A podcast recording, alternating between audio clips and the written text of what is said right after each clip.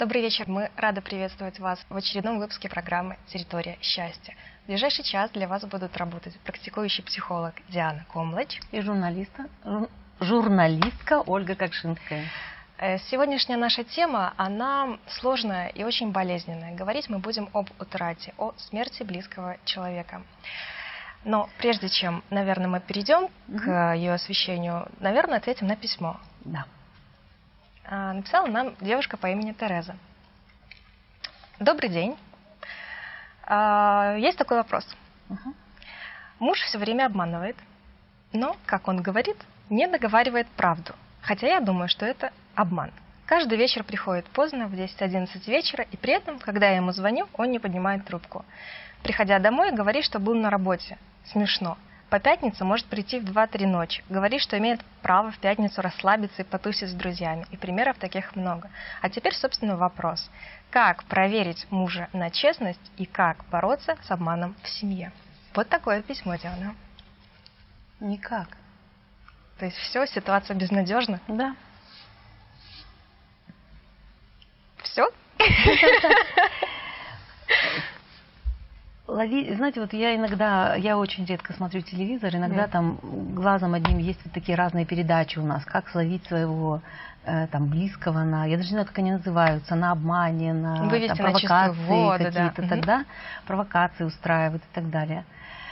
И это уже изначально, даже если в конце сюжета, в конце передачи окажется, что э, партнер не обманывает, угу. и, не, например, не изменяет, не обманывает, это уже разрушает отношения.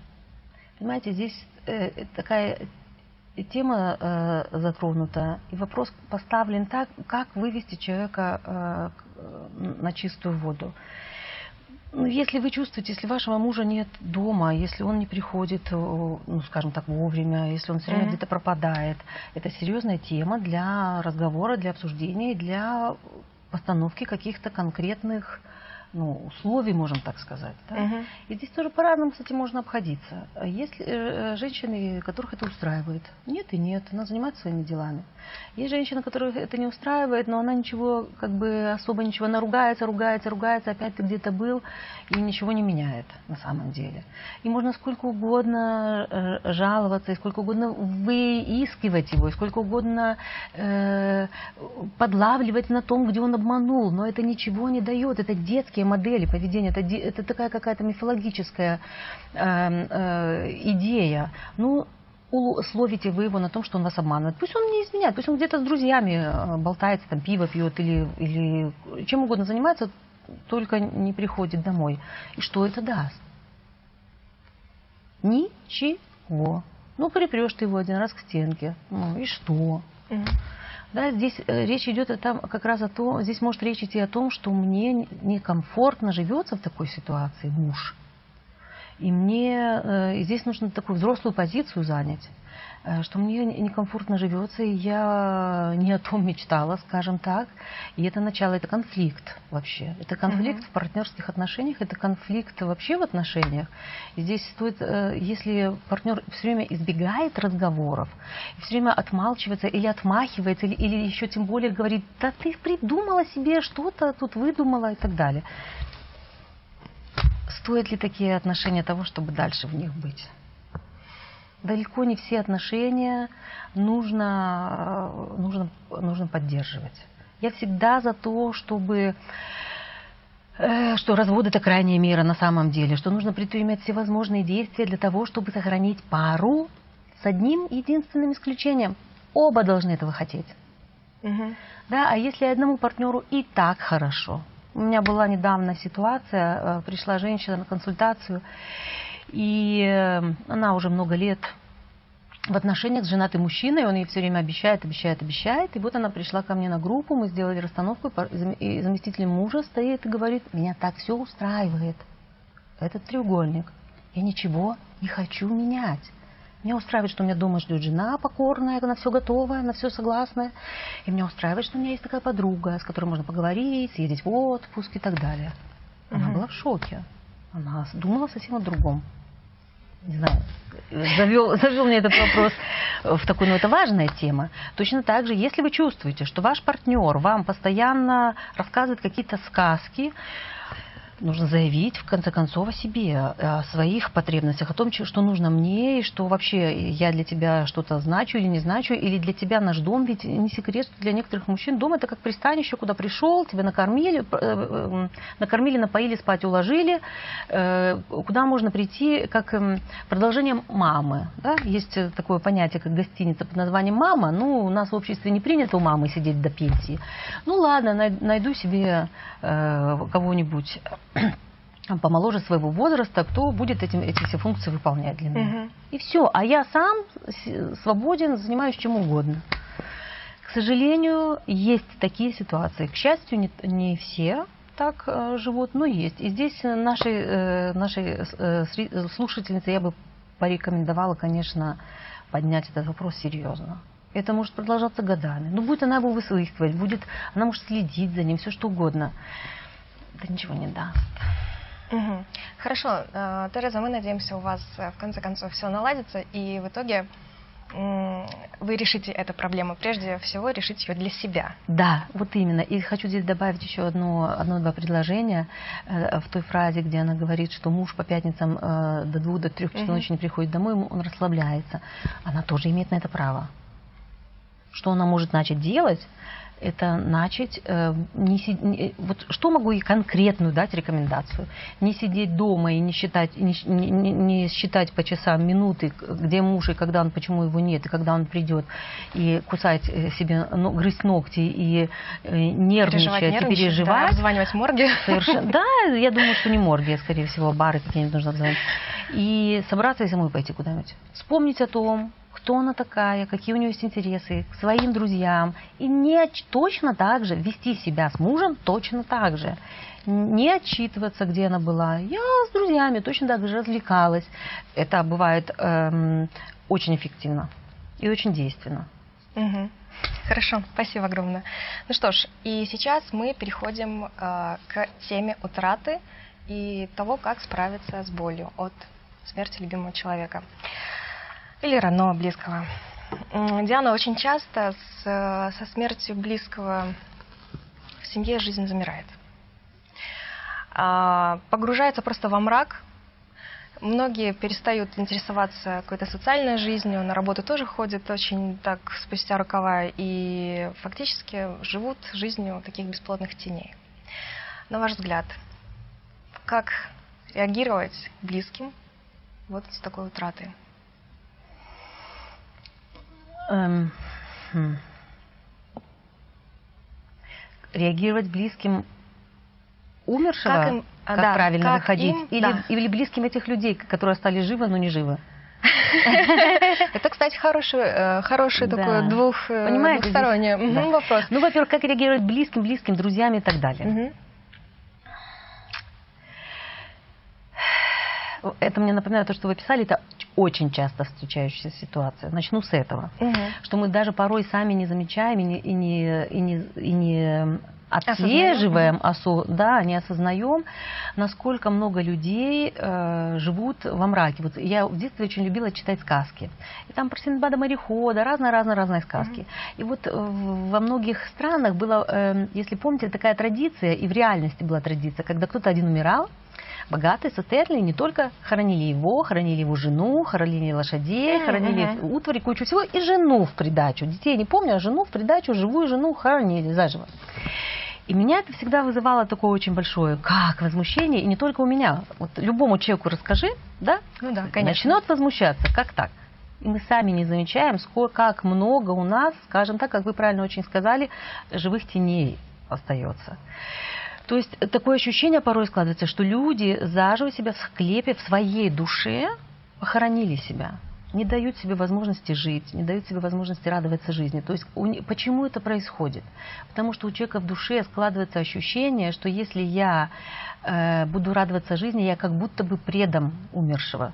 Хотя на самом деле это еще усугубляет его ситуацию. Мало того, что он сам умер, так еще и его близкие э, не позволяют себе жить. Да? Угу. Вместе с ним при, при, при, там, при не знаю, даже пристраиваются. Тема тема грустная, но, в общем-то, это тема жизненная. Без смерти не, нет жизни. Это две, это две инстанции, которые э, постоянно рядом, одна mm-hmm. с другой. И я даже слышала такую... Э, в некоторых традициях говорят, что когда ребенок рождается, его на, на этот свет э, э, стоят рядом две жизнь и смерть, и смерть передает этого ребенка в руки жизни сюда, без нее не обойтись. И это всегда э, рука об руку идут такие две, две важные инстанции. И те из, из нас, кто не хочет смотреть на смерть, или ругает ее, или еще э, хуже, будучи живым, туда погружается, это, в общем-то, э, человек идет э, против жизни. Но что делать близким? близких для начала, окружению, друзьям, те, кто видит, что год проходит, два проходит, три проходит, а человек пять проходит, по-прежнему в черном ходит, весь из себя. Ничего. Иначе получается как крепко. Один умер, э, его, например, э, там любимый или отец, или мать, или э, брат, сестра, кто угодно, близкий, вцепился в него, пытается его в душе удержать здесь, не соглашаясь с его смертью. А близкие, видя это, чувствуя это, вцепляются в этого человека, и точно так же, получается, не живет никто. Угу. Эти его уговаривают, ну давай, сходим туда-сюда, пытаются его развлечь. Ничего не, не помогает. И в итоге целая цепочка людей не живет, имеют полное право. И здесь очень важно помнить одну вещь. И сегодня, когда я буду давать рекомендации, когда мы с вами будем дальше обсуждать, что можно сделать, я не буду говорить, что вот только так надо делать, так правильно все. Mm-hmm. Эм, есть разные способы реагирования на смерть. Одна, один из этих способов в душе попрощаться с жизнью и в душе умереть, скажем так, в кавычках, умереть вместе с тем, кто умер. И если человек принимает такое решение, он имеет полное право на это. Да? Имеет полное право, это его жизнь, и он имеет право с ней распоряжаться так, как он считает нужным. И если, например, у, женщины умер э, ее любимый муж, и она принимает решение остаться вдовой и никогда в жизни больше никуда не смотреть и, и никуда не ходить, ходить в черном или, может, и не в черном, но вести такой образ жизни, который э, затворнический. Да, да mm-hmm. и, может и не, да, или затворнический, или вот такой в постоянном трауре. Внутренне, в душе. Угу. Она имеет полное право на это. И кто мы такие, чтобы ее за это осуждать или пытаться вытащить оттуда? Это самонадеянно. Но, к сожалению, это малоэффективно. Мертвым это не поможет. И живой человек, получается, перекрещивает свою жизнь. Например, у меня бывают такие ситуации, делюсь с вами. Приходит, э, э, вот женщина была 30 лет, пришла ко мне, и э, порой видно, когда человек, скажем так, больше в контакте со смертью, чем в жизни. Такое ощущение, как на лице, как тень какая-то, как вуаль черная. Хотя ничего нет, ну вот что-то такое. И я даже не помню, с каким она запросом пришла. Но когда мы стали работать, э, запросы могут быть и какие угодно. Проблемы со здоровьем очень часто, не складываются отношения, нет вкуса жизни, не удается ничего в жизни. Да? Вот как будто бы человек то ли пробуксовывает, то ли вот как бы и живет, и не живет. Угу. И когда мы стали с ней работать, оказалось, что э, когда она была маленькая девочка, я не помню, сколько лет, 12 было или 13, где-то в этом, возра- в этом возрасте, много у меня таких случаев было, это один из, э, у нее э, погибает в автомобильной катастрофе, погибает, по-моему, сестра старшая погибает. И все. И когда мы с ней начинаем работать, э, я с ней рассказываю, э, вернее, расспрашиваю ее, как жилось после этого, что было. Она говорит, дом превратился э, в мертвый, мертвый сезон наступил в доме. Родители были настолько поглощены этим горем, что они совершенно перестали обращать внимание на живых. И сами э, как бы вот ушли, зажались. И на оставшихся детей живых, там еще несколько детей оставалось, не обращали, не обращали внимания, и они вот росли так, как растения. И это оказалось, оказалось для нее, и она тоже для того, чтобы быть родителем, для того, чтобы быть членом семьи, какой бы ты ни был эм, живой и задорный, а дети все живые и задорные, ты вынужден зажимать свою жизнь. И, и, и это же никуда не девается, эта энергия. Она угу. застоями где-то остается в теле, и она потом выражается в виде болезней через какое-то время, например. Вот. И это может быть все что угодно. Щитовидка, все что угодно это может быть.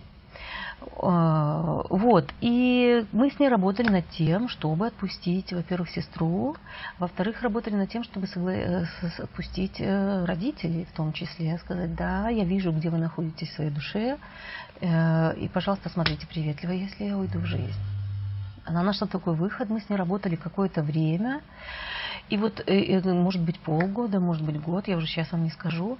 И вот порой бывает так, что люди приходят, уже 5 лет прошло после смерти, 10, 15, а э, ты общаешься с человеком, и как будто бы они в душе, они настолько ярко помнят картинки, угу какого цвета был гроб, где все проходило. Вот спрашиваешь, прямо, прямо, прямо описывают, как будто бы они до сих пор в своей душе, в своем кино, в своих образах там. Тело сидит здесь, а человек внутренне там. И это вот один из признаков того, что э, не отпустили умершего. Угу. Понимаете? И тогда и живые не могут нормально жить. И умершие не могут нормально упокоиться. А как помочь себе отпустить? Эм, позволить как? себе забыть. Угу. Самый первый шаг, который можно сделать, это э, это сказать умершему, что я отпускаю тебя и смиряюсь с тем, что ты умер. Потому что очень часто э, люди э, пытаются найти причины, почему это произошло. Когда э, пытаются найти виноватых, почему это произошло. Если нет виноватых так, болезнь, судьбу винят, что угодно, Бога, кого угодно винят. И вот эти вот поиски виноватых угу. э, как раз и направлены на то, это защитная реакция, чтобы не, не смотреть правде в глаза. И здесь один, э, ну вот один единственный вариант, скажем так, экологичный. Если, если вы хотите на самом деле действительно, пусть э, даже если потеря была и так далее, но какая-то часть вас хочет жить, здесь Э, единственный экологичный вари... момент и вариант – это э, согласиться со смертью. Не только здесь. Многие люди приходят и говорят, я согласился, я похоронил. Я говорю, здесь или здесь? 90% говорят, здесь да или нет, а здесь нет. Mm-hmm. Да, и тогда нужно, э, вот это тоже такое, это целые, это, это, это э, этапы какие-то проходят, это целые действия, да, для того, чтобы смиряюсь и отпускаю. И вот здесь именно вот эта позиция, да, ты умер, а я живой. Угу. И теперь я отпускаю тебя. Знаете, вот здесь мне приходит порой на ум, э, вот в мифах есть такая река Лето, Угу. Да, река Лето это не что иное, как... Река забвения. Да. Угу. Там, где э, э, те, кто умер, имеют возможность наконец перейти в состав э, энергии в чистом виде, можем так сказать, да, чтобы объяснить это как-то. Мы на самом деле понятия не имеем, как это, но вот порой э, у меня э, возникает такой образ, что когда человек умирает, и его не отпускают, как будто бы все время держат. Все время э, некоторые такие говорят, я представила себе, что там мой папа не умер, что он уехал куда-то в командировку. И это тогда да, человек, есть тенденция у человека, он потеряет контакт с реальностью. И он улетает куда-то в облака, и он живет в, в иллюзиях, в мечтах, построил свой какой-то воздушный замок и где-то там э, живет в этих облаках. А с реальностью контакта нет. Ни с собственными детьми, ни с мужчинами не складывается.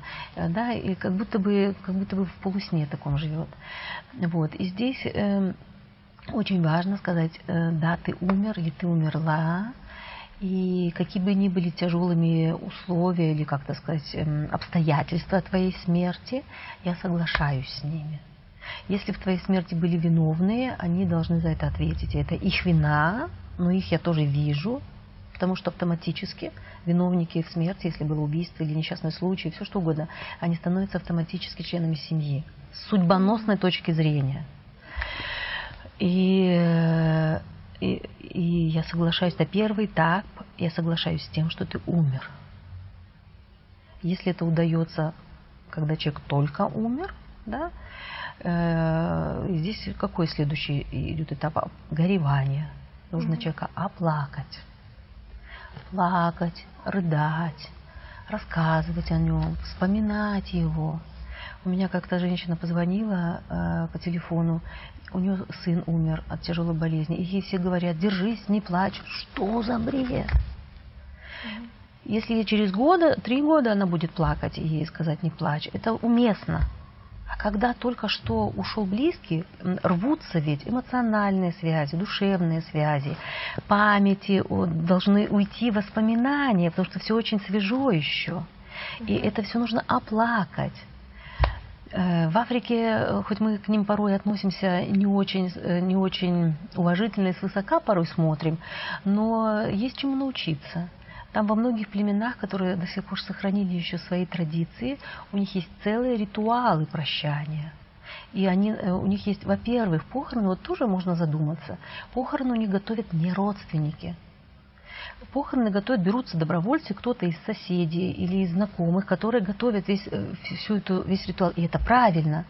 Потому что э, я сама хоронила отца, я знаю, что это такое, когда ты бегаешь в этой суете и все что-то организовываешь, а организационных вопросов много, мы не каждый день хороним, слава богу, и не знаешь, что и как, и все это нужно успеть за короткий промежуток. И у тебя нет времени сесть и нормально поплакать, сесть и нормально погревать. Да? Для родственников хорошо сесть, посмотреть на него, увидеть его, оплакать его, попрощаться с ним. И прощание это, это целое, забываю слово все время, э, это длится какое-то время прощание. Угу. Оно, э, когда вы похоронили, это только начало горя. Это только начало горя. И э, попрощались, э, похоронили, и потом горевание продолжается. Э, вспоминать, рассказывать. И очень важное здесь есть, важный очень элемент. Э, ради Бога, плачьте все вместе. Потому что бывает такое, что муж и жена, например, похоронили маленького ребенка. Да? И один скрывает слезы от другого и свое горе, и второй держится как может. Один плачет в одной комнате, в другом, другой в другом. К чему это приводит? Потому что они, у них есть очень много шансов, что они разойдутся.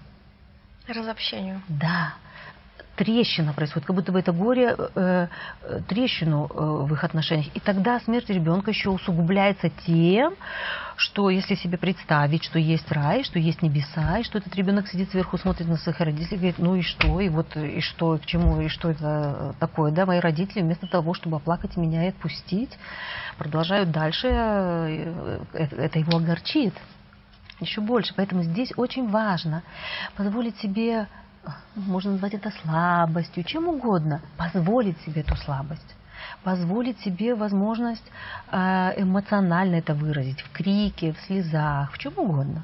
Угу. С близкими обсуждать, рассказывать. И это будет длиться какое-то время. Угу. И недаром же у нас есть 9 дней, есть 40 да. дней, да, есть год. год. Угу. Если открыть мудрую книгу Библию, там написано, что траур должен длиться 2 года. Два, угу. не больше, не больше. То есть я еще раз говорю, те, кто принимают решение на всю свою жизнь, э, наложить на себя такое «я вдова и все», да, Например, моя бабушка очень любила своего мужа, и она приняла решение, даже к ней после войны сватались, и все, но она его так сильно любила, что она приняла это решение остаться его вдовой, и все. И она гордо это несла. Имеет полное право. В этом тоже есть любовь но она немножко другая, она чуть-чуть не, она чуть-чуть оторвана от контакта с жизнью.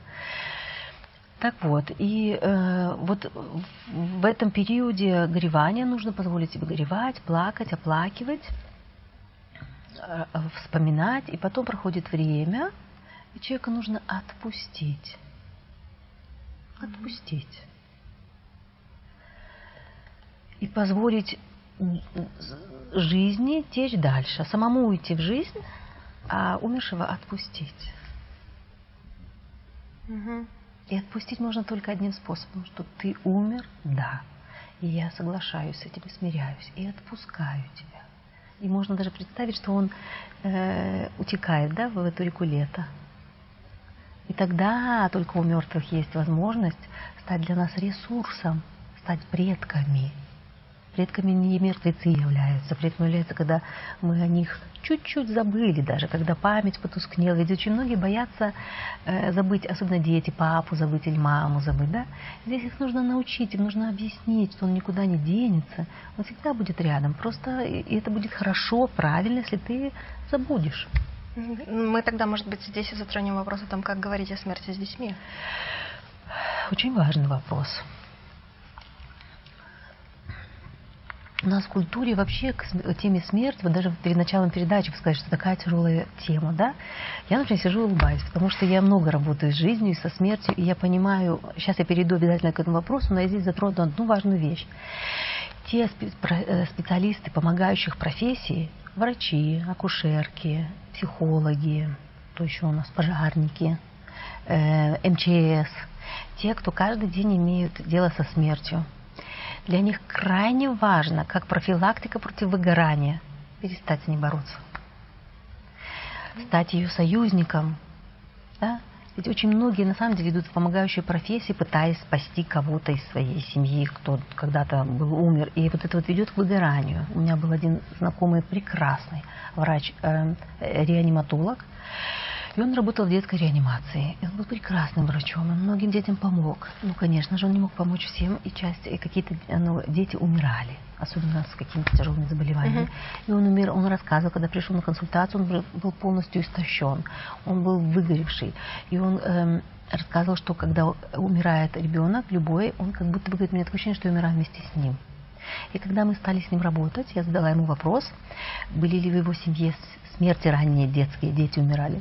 И он вспомнил, да, его бабушки. У его бабушки, не помню от какой болезни, от чего умер совсем маленький ребенок. Угу.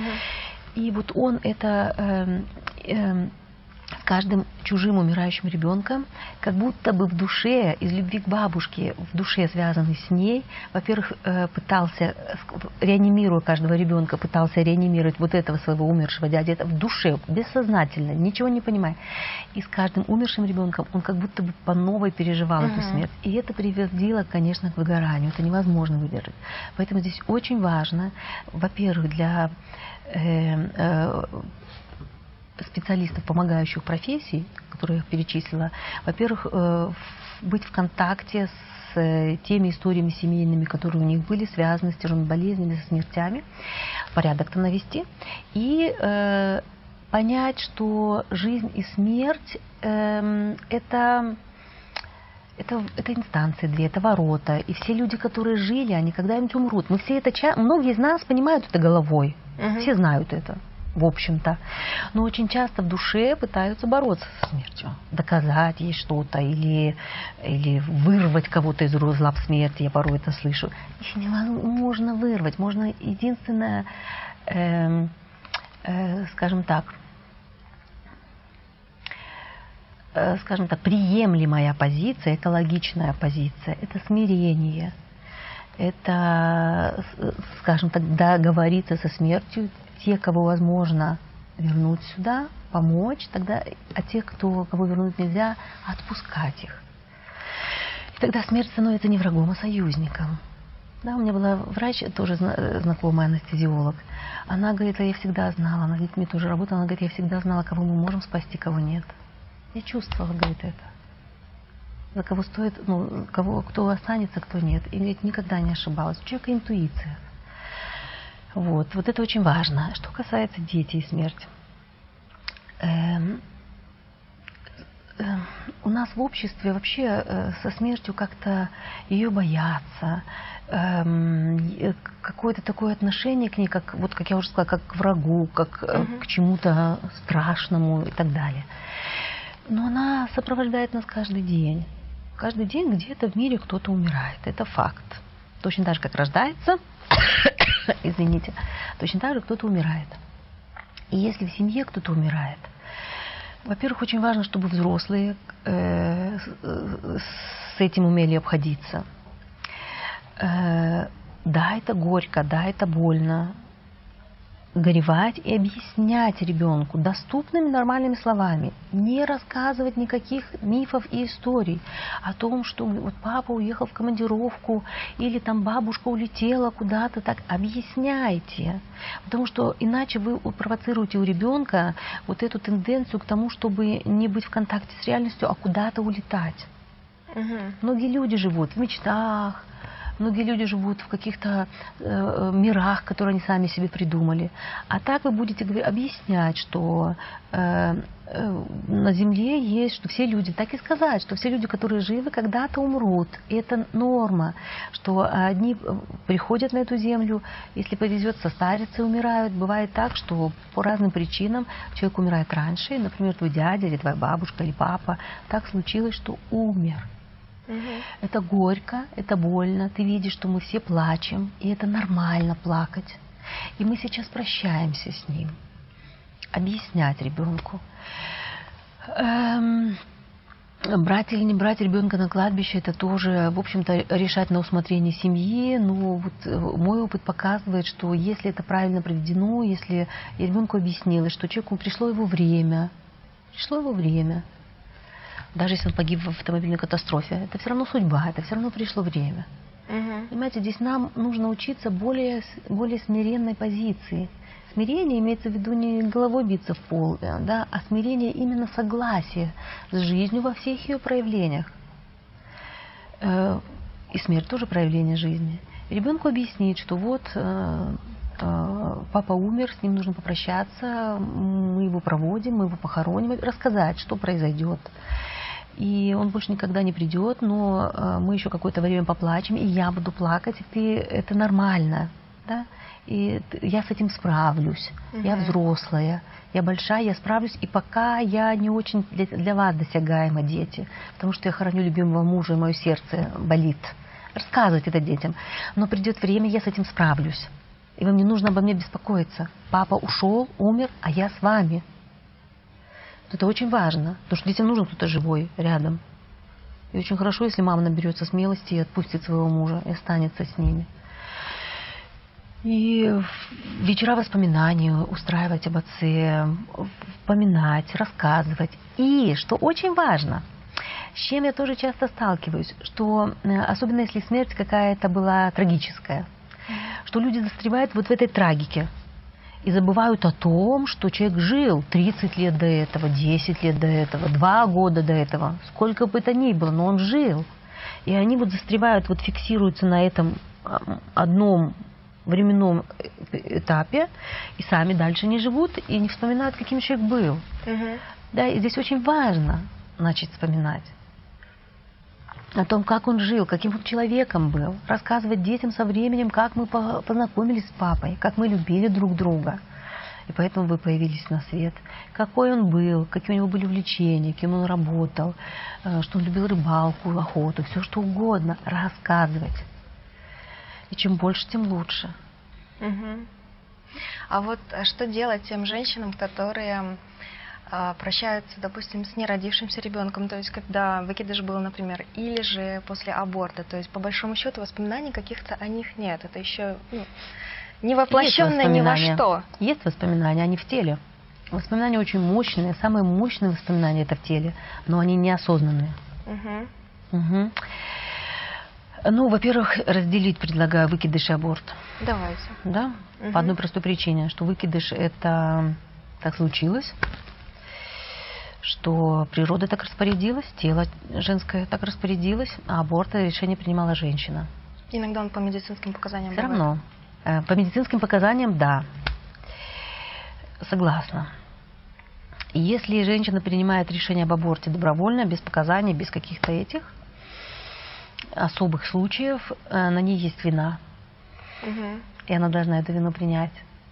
Должна сказать э, ребенку, я убила тебя, и это правда да, такие есть. И здесь не помогает лбом биться потом всю свою жизнь. Некоторые женщины так от этого страдают и опять же себя закапывают вместе с своим ребенком. Но это не помогает, ни ребенок не живет, ни женщина. Угу. Как сказала одна моя удивительная коллега, уже в возрасте э, женщина, которая очень много работает с матерями, с детьми, в школе много работала, Мариана Франке.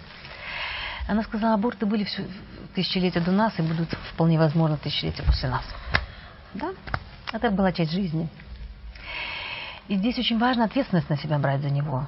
Если уж так случилось, например, когда женщину изнасиловали, да, угу. она все равно берет на себя эту ответственность, и ребенка убивает она. И как бы то ни было, э, мучается ли женщина после этого? Либо есть женщина, у нас же в советские времена был единственный э, способ контрацепции – аборты. Да, я слышала, когда женщина говорит, да как высморкаться, сходила там по 10, по 20 абортов делали. Все равно э, тело женщины на это очень ярко реагирует. Даже если она говорит, что мне этот ребенок сто лет был не нужен, и я о нем забыла, это неправда. Она забыла здесь, но ее тело не забыло.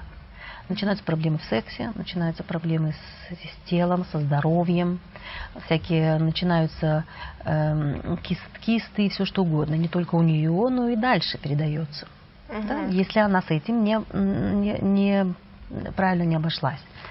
А именно, очень важно в случае аборта взять на себя ответственность, вину, это вина. И сделать, дать этому ребенку место в сердце и потом отпустить его.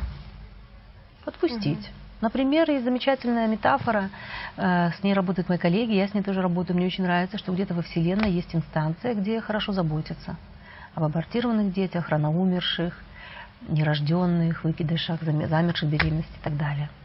Такая большая-большая-большая мама, что-то женская какая-то сила, где они хорошо позаботятся.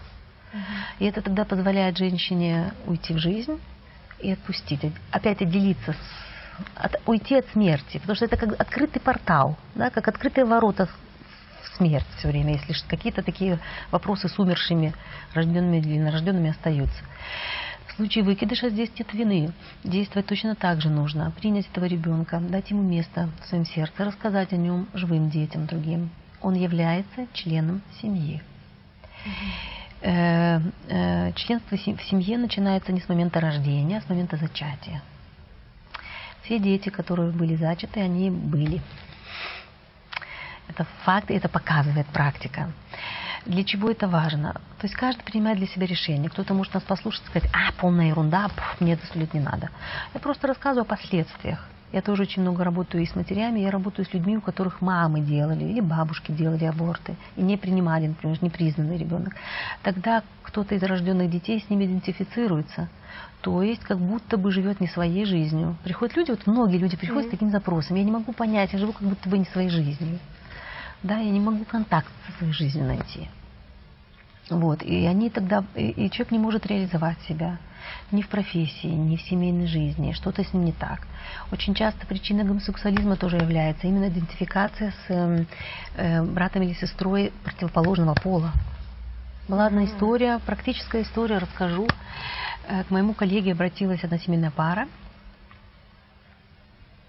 У них был мальчик пяти лет, которого вот ты хоть кол на голове чеши, играл с куклами, штаны категорически отбивался, никаких штанов не хотел одевать, командовал только ему юбки давай, и все. У них шок у родителей. Они обратились к нему, и он стал у них расспрашивать, стал генограмму рисовать, стал спрашивать, э, были ли какие-то события, не теряли ли, он уже человек опытный был, он спросил, единственное ли это беременность, и не теряли ли родители еще детей. И они даже сразу не сказали, когда спросил, были ли еще дети, они сказали нет. Когда он спросил, были ли беременности, вспомнили, что у них была до них, до этого мальчика, угу. родилась девочка с какими-то очень тяжелыми нарушениями, с несовместимыми с жизнью, и она где-то лет дней через пять умерла.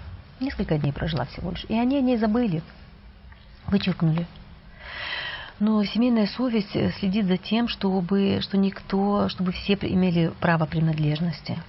Угу. И в своей душе ребенок, который пришел после нее, через 7 лет, он как бы чувствовал, что она была, что ее забыли, и он в душе с ней как будто бы связан был. Угу. Что э, посоветовал коллега мой? Он посоветовал э, рассказать. Тут же, ребенок был тут же, Родители ему рассказали, все обсудили, что да, и он им рассказал, что этой девочке нужно дать место, что этот мальчик номер два, сердце место дать, ну, здесь, сердце. Что вспомнить о том, что он был первый ребенок, дать ей имя. Вот такие простые очень вещи. И э, есть один очень простой ритуал, который тоже очень эффективный, помогает, могу поделиться тем, у кого был выкидыш, либо аборт был. Память об этом ребенке сделать что-то на благо жизни. Например, посадить дерево или куст, или цветов, клумбу, если аборта много было, да? И это не эти дети абортированные, чтобы человек не было у него иллюзии, а то дерево зачахнет, все, у него опять умер. Нет. Его даже можно не возле дома садить, где угодно. в лесу, угу. просто что-то, чтобы вот смерть этого ребенка, ну или вот невозможность родиться, то, что произошло с этим ребенком, не было напрасным чтобы сделать что-то из его э, нерожденной смерти, скажем так, или в случае аборта из винной женщины сделать что-то, чтобы жизнь дальше, да передать жизнь дальше. Угу. Самый простой способ это э, посадить какое-то растение. Угу. Очень помогает, эффективно. И приносит здесь все дело в том, чтобы принести в покой душу. Не покой, я не люблю это слово, потому что, как говорила моя бабушка, на том свете, у, как она говорила, у домовине будет покой, то есть в гробу. Спокойствие. Вот, приносит спокойствие и мир в душе. И тогда живые могут жить, а умершие могут упокоиться.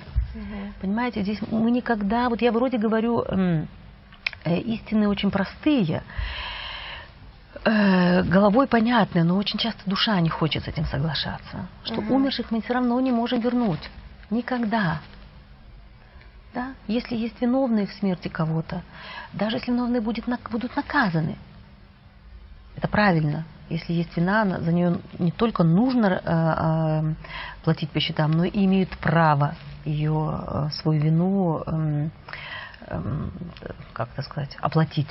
Да? Угу те, кто совершил что-то. Но это не вернет.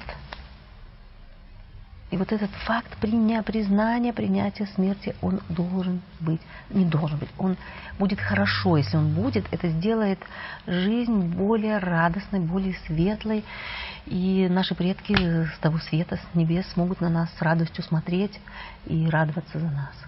Угу. Я не думаю, что они хотят, чтобы нам тут плохо жилось, или чтобы мы все себя тоже тут превратили, сделали в, в, вторые небеса.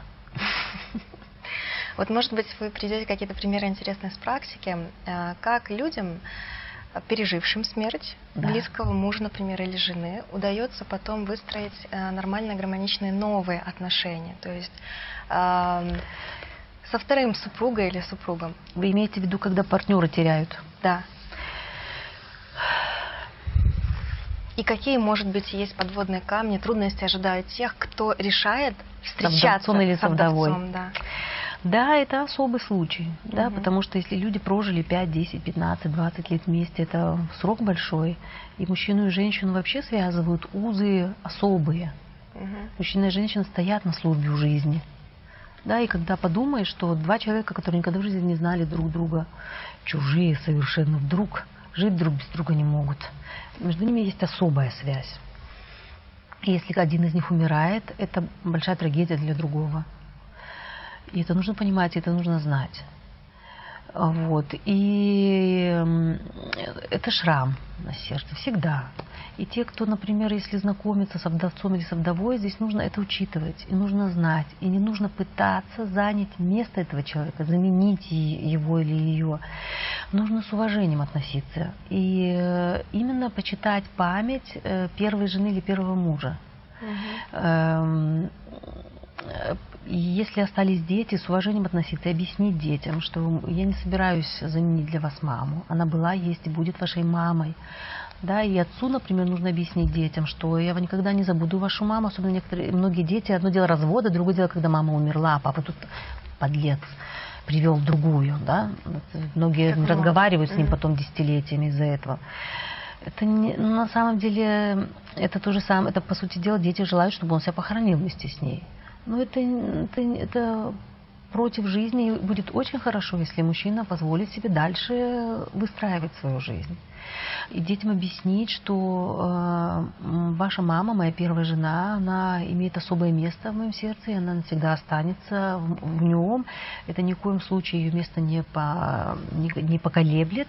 Но, пожалуйста, смотрите приветливо. И, пожалуйста, для меня очень важно. Э, я полюбил женщину, и я жду от вас Именно здесь нужно быть твердыми, четкими, ясными. Не, пожалуйста, дети, примите ее. Нет.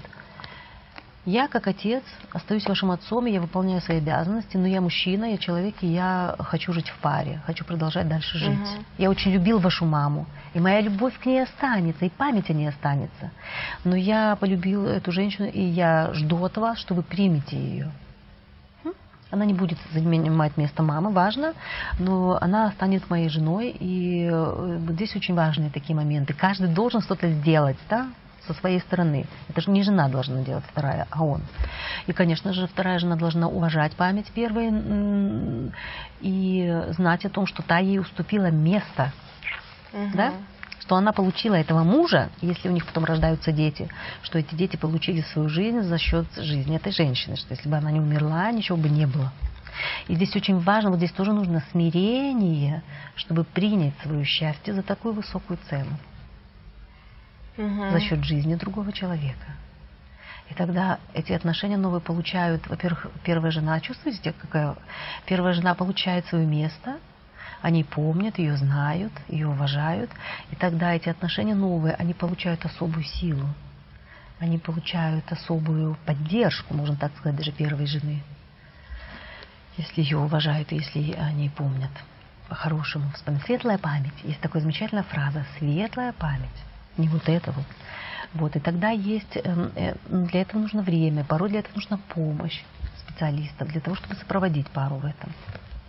У меня совсем вот здесь мне приходит, это вот то, что нужно делать, и то, что можно сделать, как помочь, как поддержать. Вот совсем мне приходит на ум эм, расскажу историю своей знакомой одной.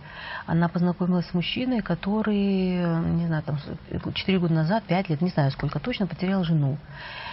Вот. И она говорит, я не могу понять сначала что-то, вообще не могу понять сначала, он только с ней познакомился, ты свет моей жизни, я хочу быть с тобой, я скучаю по тебе, ей все время пишет, я ску... знает, не знает, по интернету познакомились. Mm-hmm я скучаю по тебе, я скучаю по тебе. Она говорит, я понятия, мы, мы еще даже не знакомы, мы друг друга особо не знаем. Не Он видит только мою да. фотографию. Mm. Да, даже вообще, говорит, в письмах еще не начали даже особо друг другу о, о себе рассказывать. Ну и она, естественно, вначале там обычно люди спрашивают, какая жизненная ситуация, разведен. И, и он ей написал, когда, говорит, он мне написал, что он вдовец, вот. Ну и когда рассказал, что его жена умерла там 4 года назад э, э, от, от онкологии, от рака, и умерла у него на руках. Вот, она говорит, я здесь все поняла, что у него... А, и он после того, как она умерла, все бросил и уехал в другую страну, чтобы забыться. Угу. Понимаете, он не пережил это горе. И он очень, и он пишет все время, я скучаю по теплу, ты вот там обедаешь, я вот так скучаю по домашней еде.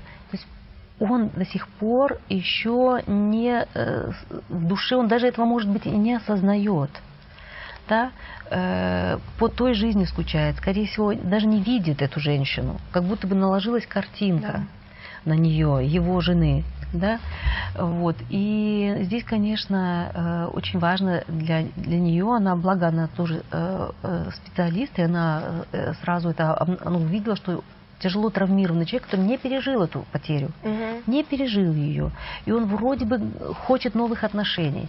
Но на самом деле, глубоко в душе, скорее всего, он хочет э, того, чтобы то, что было, вернулось.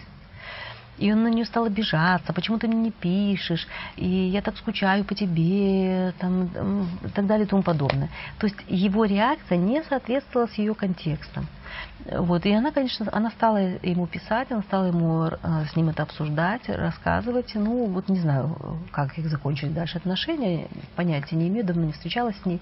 Но вот, вот, вот такая яркая картинка, да, когда человек это вот не перегоревал и тут же хочет в новые отношения, так не пойдет.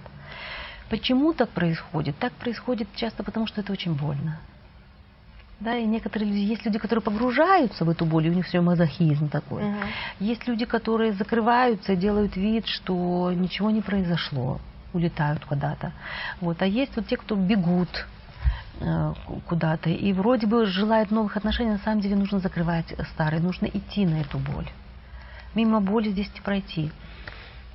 Угу. Вот потеря это боль.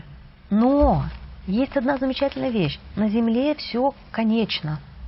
Точно так же, как наша жизнь конечна. И переживание и любви, переживание конечно. Не может, нет вечной любви, это неправда. И переживание горя тоже конечно.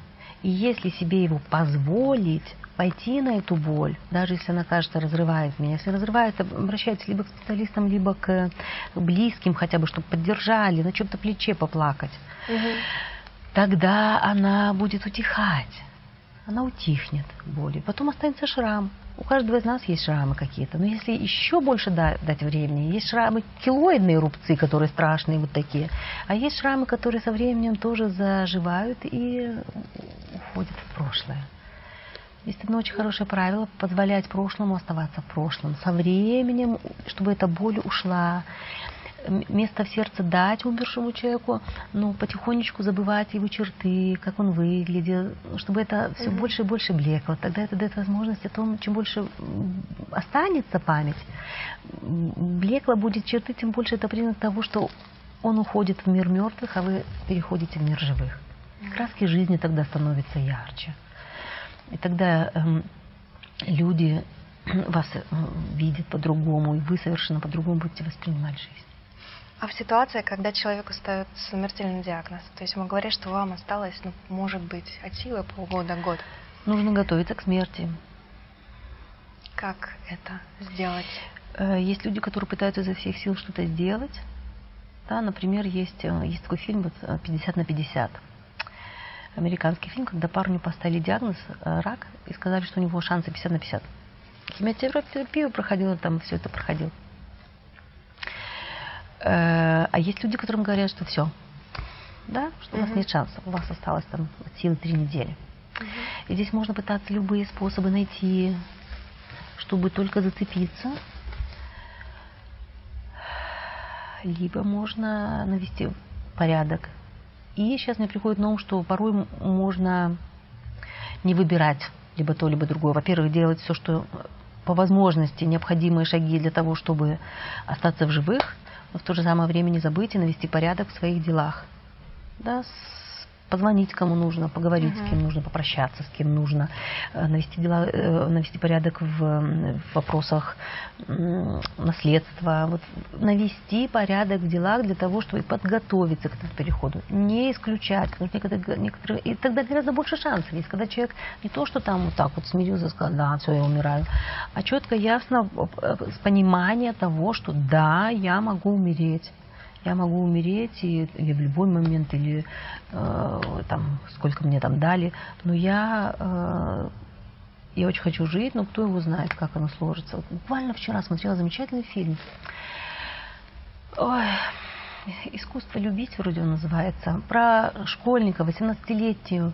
Э, там парень был, разгильдяй такой, по ТВ-1000 шел. Был разгильдяй парень, ну и он там весь фильм знакомится с девчонкой в школе.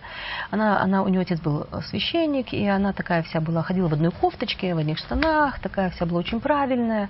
И он все время провоцировал ее сначала, а потом все больше и больше начал к ней тянуться. Она была все время в контакте с собой. Ну и в итоге они полюбили друг друга. И он стал как-то меняться, он стал по-другому на жизнь смотреть, со своими дружками попрощался. И вот в один момент, в какой-то момент она ему э, сказала, что она уже два года больна лейкемией, что угу. она умирает. Что у нее, она умирает, у нее мало времени осталось. Вот. И вот это очень важно, конечно, первая реакция шок и у того, кто узнает его близких и нежелание смириться, нежелание согласиться. Но потом вот этот фильм рекомендую просто посмотреть для того, чтобы увидеть, насколько, ну, это... Э, бара... Я уже говорила о том, что со смертью бейся, не бейся, все равно мы когда-нибудь там все окажемся. Конечно, лучше позже, чем раньше, но бывают и такие ситуации. И здесь смирение помогает. Смирение в душе, что да, даже если ты умрешь, он решил остаться с ней все, все время, и они поженились, и он написал, что это лето было самым чудесным летом. Четыре месяца она еще прожила после этого. Были чудесными месяцами, и они с удовольствием жили. Они жили. Они проводили его вместе. Они гуляли вместе. И он ее сопровождал в этом этапе. Они шкребся в попытках найти, пропуская те моменты жизни. Да? Еще вот мне приходит на ум один фильм – маленький эпизод буквально расскажу, я не знаю, как он называется. Так вот, мужчина похоронил свою жену, у которой тоже был рак. И он говорил, я сожалею больше всего вот о чем. Что моя жена умерла в тот момент, когда я вместо того, чтобы быть с ней, я э, где-то там был в другом городе в поисках альтернативных методов лечения для нее. И говорит, вот единственное, о чем я сожалею, что я не провел эти последние минуты с ней, а где-то их угадать Цеплялся нельзя. вот пытался жизнь, найти ей, жизнь. пытаться найти ей какие-то, не мог смириться с Мгм. тем, что она уходит. А, а так как невозможно предугадать, когда человек уйдет, поэтому гораздо полезнее больше времени вместе проводить, ходить. И именно жить, не оплакивать там, о, ты уйдешь, а именно вот очень важна такая вещь, что я э, с удовольствием проведу с тобой столько времени, сколько нам осталось быть вместе. Мгм. Жить с осознанием хрупкости и конечности Так и бытия. есть, да, да. И в то же самое время можно массу еще хороших моментов пережить. Диана, мы а, завершаем этим выпуском а, цикл передач в этом сезоне. Может быть, вы хотите пожелать что-то нашим телезрителям, пока мы... До нашей следующей встречи. В свете нашей сегодняшней темы могу пожелать одного – жить с удовольствием.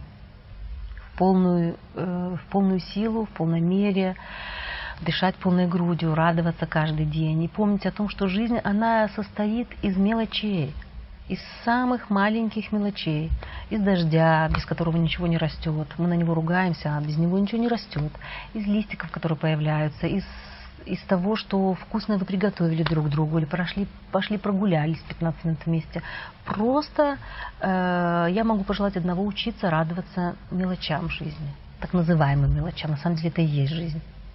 Спасибо. Я присоединяюсь к всему вышесказанному. И еще раз напомню, что для вас работали я, журналист Ольга Кокшинская и практикующий психолог Диана Комлач. Всего хорошего, до свидания.